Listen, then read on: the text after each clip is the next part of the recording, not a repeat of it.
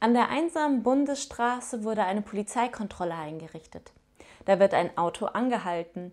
Der Polizist geht an die Scheibe. Sitzt ein Vampir am Steuer. Der Polizist mit ernster Miene. Haben Sie etwas getrunken? Och, nur zwei Radler.